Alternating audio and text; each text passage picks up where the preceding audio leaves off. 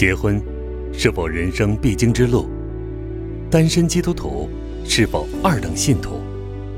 无论何种原因造成单身，它都是人生重大的挑战。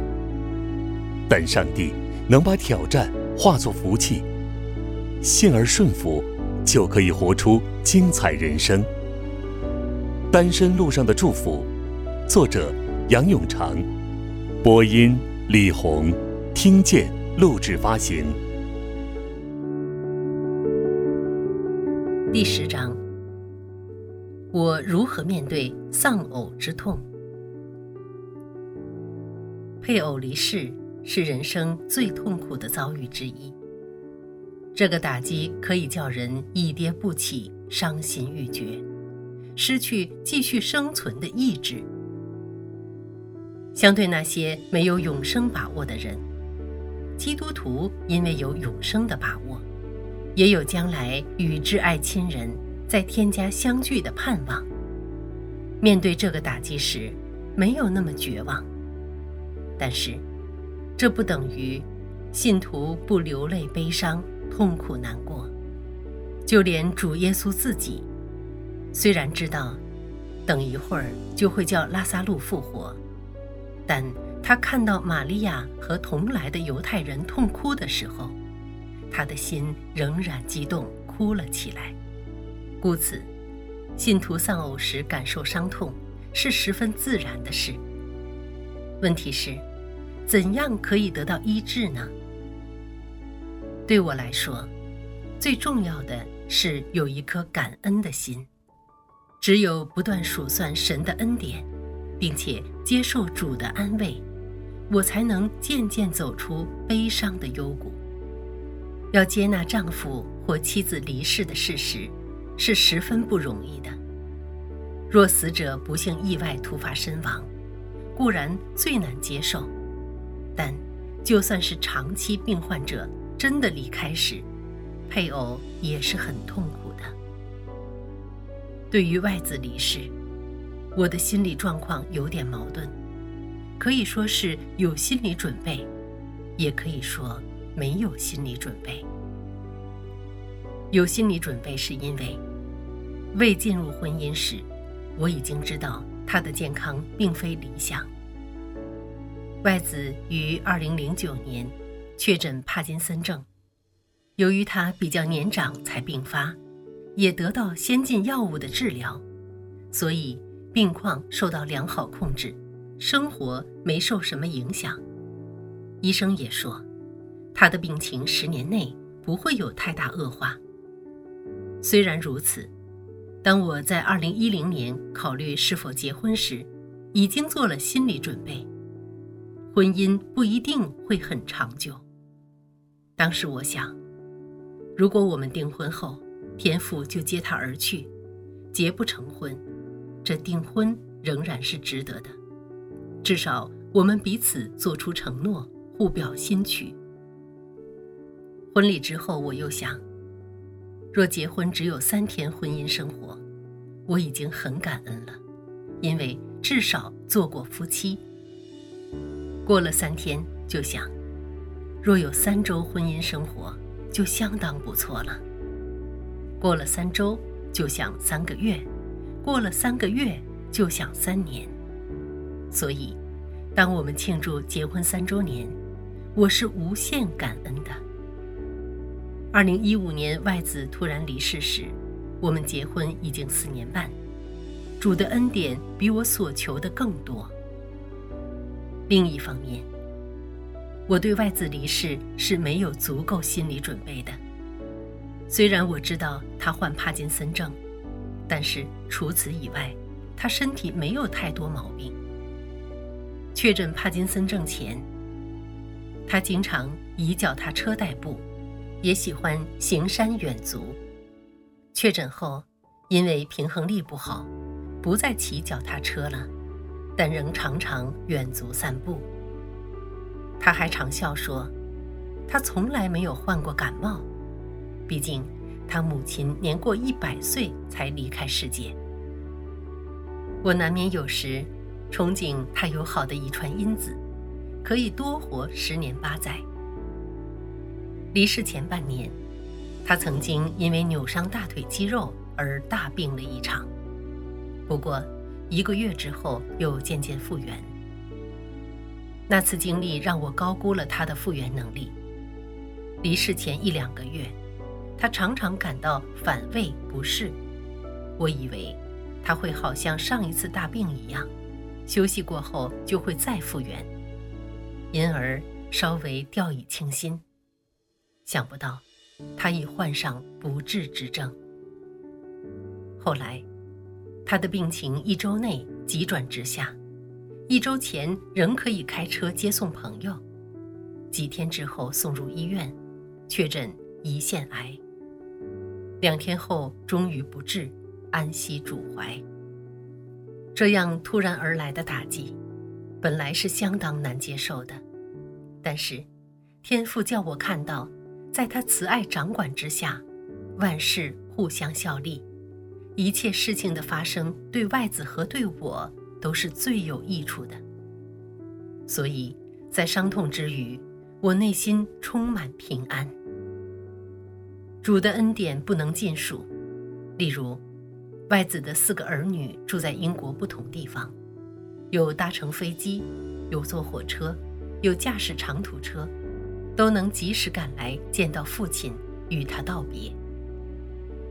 外子离世时，差不多完成了所有教会侍奉和写作计划。他在世的责任已经完成，可安息见主。我这个紧张大师，在外子离世前两个星期顺利考到驾驶执照，以致我可以开车送外子去诊所和医院。以及外子离世后可以照顾自己日常的生活。十年前，家母返回田家时，我经过三个月才渐渐走出哀伤。仅此，外子离开，我告诉自己，我要放三个月大假，虽然照常讲道、带领查经，但是暂停写作，专心处理内心的伤痛。我记得当年曾经阅读过的辅导书籍，提醒我不要压抑感受，也要在群体中经历扶持，才容易抚平创伤。故此，我容让自己在适当的时候抒发感情。外子离世第二天，在家人和牧者同在时痛哭了一场。之后一个多月，趁着家里没有人的时候。就忍气痛哭，有时哭到力气都没有，也说不出什么话来，只是一味的哭哭哭。有研究指出，配偶离世后，若遗孀或官夫能在第一二周就开始哀伤，反而是健康的；若遗孀或官夫因着种种因素而压抑感受，克制哀伤的表现，反而会导致哀伤潜伏，拖慢伤痛得治的疗程。我这样哀伤是正常的，但有时问自己：我差不多每天都痛哭一场，什么时候我才会停止哭泣呢？只有慈爱的主能抹干我的眼泪，平静我的内心。我的责任是要与他合作。接受他的安慰。有时，主透过读经或崇拜向我说话；有时借家人、朋友和教会弟兄姊妹的慰问安慰我；而最具体的，莫过于差派如同天使一般的亲友来陪伴我。只身住在苏格兰，离乡别井，是分外孤单的。但是。主知道我的需要，一早就有妥善的安排。先是有一位侄女儿，数月前就计划由伦敦来探望我数天，日期正好是外子离世不久。她带给我温暖亲情，也代表我方家人参加安息礼拜。之后，有一位侄儿刚好大学毕业，时间自由。就在父母鼓励之下，由香港飞来陪伴我三个月，让我享受天伦之乐，助我度过了严寒冷清的冬天。此外，又有一位主内姊妹从香港远道而来探望我一个星期。我们不但有机会促膝谈心，更恰逢有一两天阳光普照的日子，可以开车到苏格兰的海岸及古堡名胜游玩。那和煦的阳光、壮丽的海景，默默地医治我的伤痛，带给我内心的喜悦。外子离世后，我的脑海常常重现他人生最后一周的片段，包括。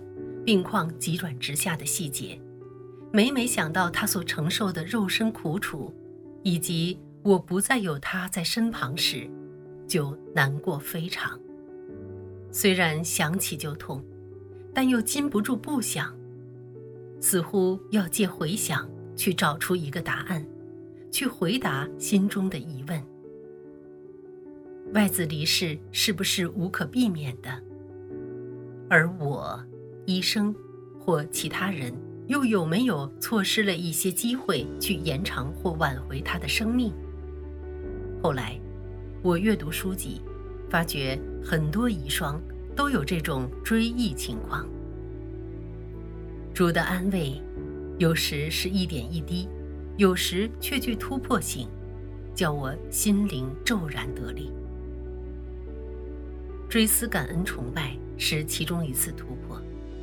那是在外子离世后一个多月举行的公开聚会。追思感恩崇拜的重点，不是为失去而哀伤，而是为曾经拥有向神发出感谢。所以气氛是欢乐的，无论诗歌、祷告、悼念，都围绕一个无形的主题，即神把外子如同礼物赐给我们家人、教会、大学、新约学系。甚至整个福音派新约学术世界，那集介绍外子一生的短篇，搜集了从孩提开始所有人生重要阶段的照片，把我的目光焦点从外子最后一周这段难过时刻，转移到他八十多年丰盛的岁月。从家人、朋友和学生的悼词中。我听到外子的见证，如何触动及启发多人的生命，使我为外子美好的一生感到快慰。我愿一人之死而死，我愿一人之终而终。人始终都有一死，八十一岁可算是满足的寿数，能够像外子那样忠于主，服侍他那一代的人。死有何憾？至此，我终于欣然接受他的离去。我为他的一生而感恩，也为神赐给我们四年半快乐婚姻生活而感恩。我要延续外子的美好见证，让他对我的正面影响可以发扬光大。渐渐的，无声无息的，我的心情平复过来。再次有胃口吃东西，体重慢慢恢复正常，不再常常哭泣了，内心里重拾生活的力量，开始有动力侍奉和关心别人的需要。执笔时，外子离世已经四个月了，我不敢说伤口已经完全愈合，因为有时处境仍会伤情。不过。我已经再次能笑，能开怀享受大自然、亲情和友情。我发现，爱原来是很重要的。虽然我失去丈夫的爱，但是天父的爱从来没有离开过我，而且，他又借着家人、朋友和教会弟兄姊妹的爱去滋润我。丧偶之痛在于失去爱，但是。既然爱的源头常在，伤痛总能过去。接纳配偶的离世，有助丧偶者活在现实中，不再追寻那不能追回的。外子离世后不久，有一位西国姊妹，为了安慰我，就建议：“你可以继续和侯活说话的，如同他仍然在这里一样。我妈妈就是这样，常常对爸爸讲话，虽然爸爸已经过世几年。我当时的回应是：“哦，不，我宁可对主耶稣说话。”之后有一晚，我坐到钢琴前，弹琴舒缓心情。那是外子离世后，我首次再度弹琴。弹了一会儿，抬起头来，赫然看到放在钢琴上外子的照片，好像正向我微笑，欣赏我的弹奏。那一刻十分震撼，我心里如同有一道暖流经过，侯活好像仍然活着。我不明白为什么我有这样的经历，所以请教那位有港到访的姊妹。她在神学院教辅导课，经验丰富。她解释，由于我实在太思念丈夫了，所以看见照片后就触发心里如此反应。那是可以理解的。后来我读到一本专门研究丧偶哀伤的书籍，明白到很多丧偶者都有一种寻找配偶的冲动，憧憬配偶仍然在世，因而与他对话，或寻求他的踪影，或和他继续有接触。这种心理是很普遍的，而不少丧偶者都有类似的经历。似乎听到配偶的声音，或看见配偶的踪影，我们要小心处理，免得堕入自己虚构的世界里。我们要明白，这些都只是心理反应，而不是事实。换句话说，若我们听到配偶的声音，只不过是我们一己的反应，而不是真正配偶的声音。而在一些特殊的情况下，所听见的声音或所见到的影像，甚至有可能是出于魔鬼的蒙骗。我们千万不要以为，配偶是以这种时而出现的形态继续活着，因为已死的人是不会再和世上的人有沟通的。若配偶刚离世，我们当时未能接受，发出“你为什么离开我”。这样的呼喊是可以理解的，因为一时间的确不容易接受配偶已逝的事实。不过我们要知道，配偶是不可能听到的。我们要尽快接受事实，绝不能与死者对话，否则，轻者就表示我们未能接受事实，仍活在自我欺骗的世界中，始终没有真正面对及处理离别。因而不能好好的完成整个哀伤过程。严重者，因为思念故人甚深，会给魔鬼留地步；若甚或不惜用迷信的方法去和已死的人接触，那就堕入魔鬼的网罗里。是的，忽然中断与配偶任何接触是十分痛苦的。那么，怎样做呢？首先，我们可以以面对现实的态度去保持和配偶的关系，不是以为他仍在生，乃是深知他已离开了。不过，我们以回忆的方式去延续其美好的关系。丧偶者不必怕在别人面前谈及配偶，而丧偶者的亲友也不必逃避谈及已故的人。有些遗孀或官夫，怕在别人面前提及配偶，恐怕令别人感到尴尬，其实是不必要的。因为若话题牵涉配偶，谈及一下也是十分自然的事。只是不要常常把话题围绕配偶，叫别人吃不消就可以了。而亲友，也不必怕与遗孀或官夫谈及其配偶。担心不知道应该说什么安慰的话，其实只要愿意聆听，已经有疗伤的功效。因为丧偶者会感激别人仍然想念他的配偶，而有时一同追忆故人的一言一行，或是趣事，或是生活习惯，或是感人的场面等，对丧偶者而言是很大的安慰，减少其失落无根之感。其次，丧偶者可以整理配偶的照片、遗物，或为配偶做点他没有机会做的事情，这些也是延续关系的表达。外子回天家初期，我失去写作的动力，于是把时间花在整理照片上。我之前有一个习惯，于结婚周年就集结过去一年的生活照，成为册子。今次。我搜集外子人生最后一年的生活照，按时序编排，也把亲友、学生等的悼文收集其中，成为一本纪念册。一边做，一边回忆昔日美好的时光。我惊讶，外子最后一年仍是那么活跃，也感谢天父让他最后一年过得那么充实。我相信。这个过程也有疗伤的效用。此外，我和外子儿女正计划把一些奖章集结成书出版。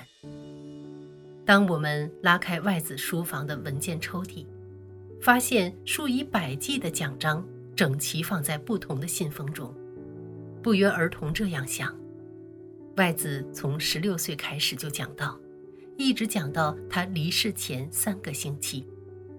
要把他几十年的奖章一下丢掉，实在太可惜了。不如选一些出版，与下一代讲员分享，不是挺有意义吗？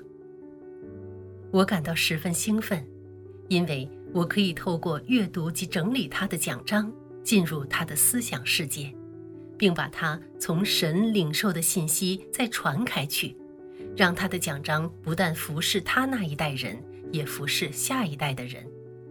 这个合作可能性大大安慰我的心，求助加力给我完成这个计划，也求他使用。当然，还有一个重要的方法去悼念配偶，就是诉说及延续配偶的见证。圣经非常重视历史的回顾，重视如何把对神的信心和认识一代传一代。摩西提醒百姓。你只要谨慎，殷勤保守你的心灵，免得忘记你亲眼所看见的事，又免得你这一生，这事离开你的心，总要传给你的子子孙孙。希伯来书作者也说：“从前引导你们，传神之道给你们的人，你们要想念他们，效法他们的信心，留心看他们为人的结局。”神在过去一代的作为，是要传给下一代的，故此，遗孀或官夫可以把配偶如何经历神的作为和恩典与下一代分享，包括儿女、孙儿，甚至是更阔的圈子，让下一代人得到鼓励和提醒。我们也可以把配偶的信心和他们如何实践信仰的经历与人分享。让他们的美德可以启发下一代，效法前人，跟随主。